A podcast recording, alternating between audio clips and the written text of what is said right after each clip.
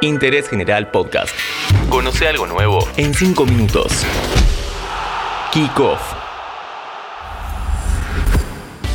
Este podcast lo presenta la licenciatura en Comunicación Periodística de la Universidad Católica Argentina. Conoce más sobre la carrera en uca.edu.ar barra ingreso. UCA, tu casa de estudios.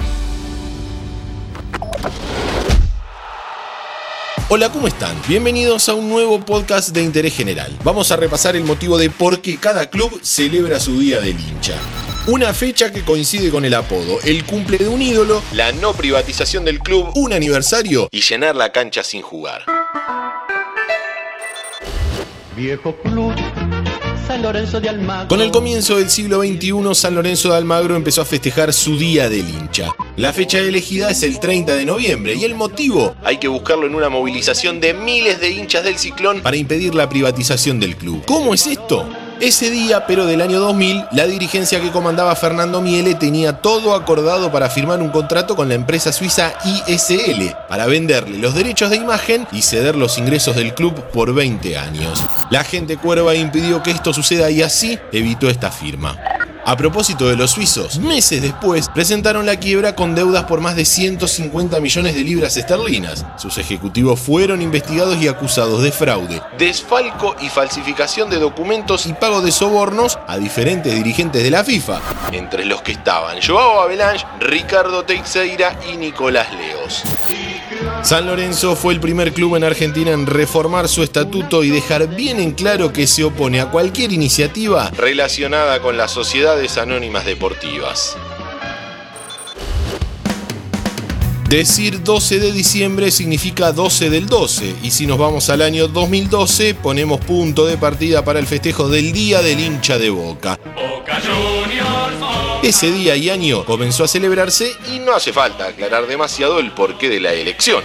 Los primeros dos festejos se desarrollaron en el obelisco porteño y ambos terminaron con incidentes. A partir de la tercera edición, el club abre sus puertas y es el organizador de los festejos. Cada 28 de septiembre es especial para los hinchas de River, porque ese día festejan su Día del Hincha. La fecha elegida tiene que ver con el nacimiento del máximo ídolo de la institución, el enorme Angelito Labruna, ganador de nueve títulos de liga y siete copas como jugador y seis campeonatos como entrenador, lo hacen acreedor de tamaña distinción. El festejo se realiza desde el año 2003, cuando la comisión directiva del club aprobó la iniciativa que en aquel momento fue impulsada por la subcomisión del hincha.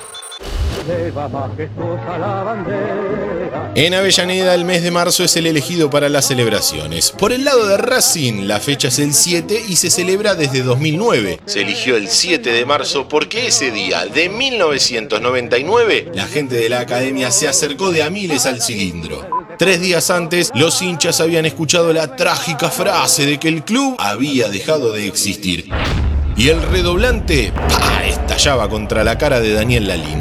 Tendría que haber jugado contra Talleres de Córdoba, pero la justicia lo había inhabilitado. Y ahí es donde los miles de hinchas de Racing llenaron la cancha sin jugar.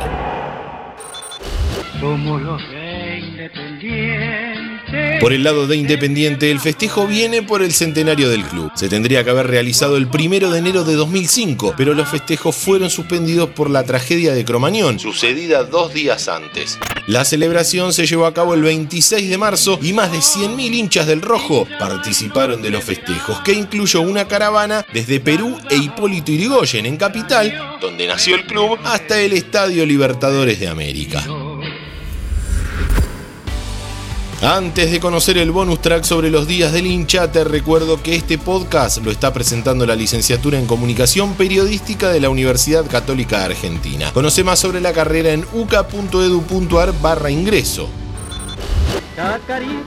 Y aprovechando el 26 de marzo, ese día se festeja el Día del hincha de Chacarita. En 1994 jugaban Chaca y Almagro y a ambos los vestía la misma empresa. Salieron a jugar con la camiseta suplente, los dos, que era idéntica. Y ante esta situación, los hinchas funebreros tiraron desde la tribuna 16 camisetas tricolores, que fueron las que terminaron usando los jugadores.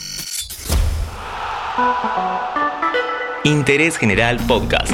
Encontrarnos en Spotify, en Instagram y en interésgeneral.com.ar.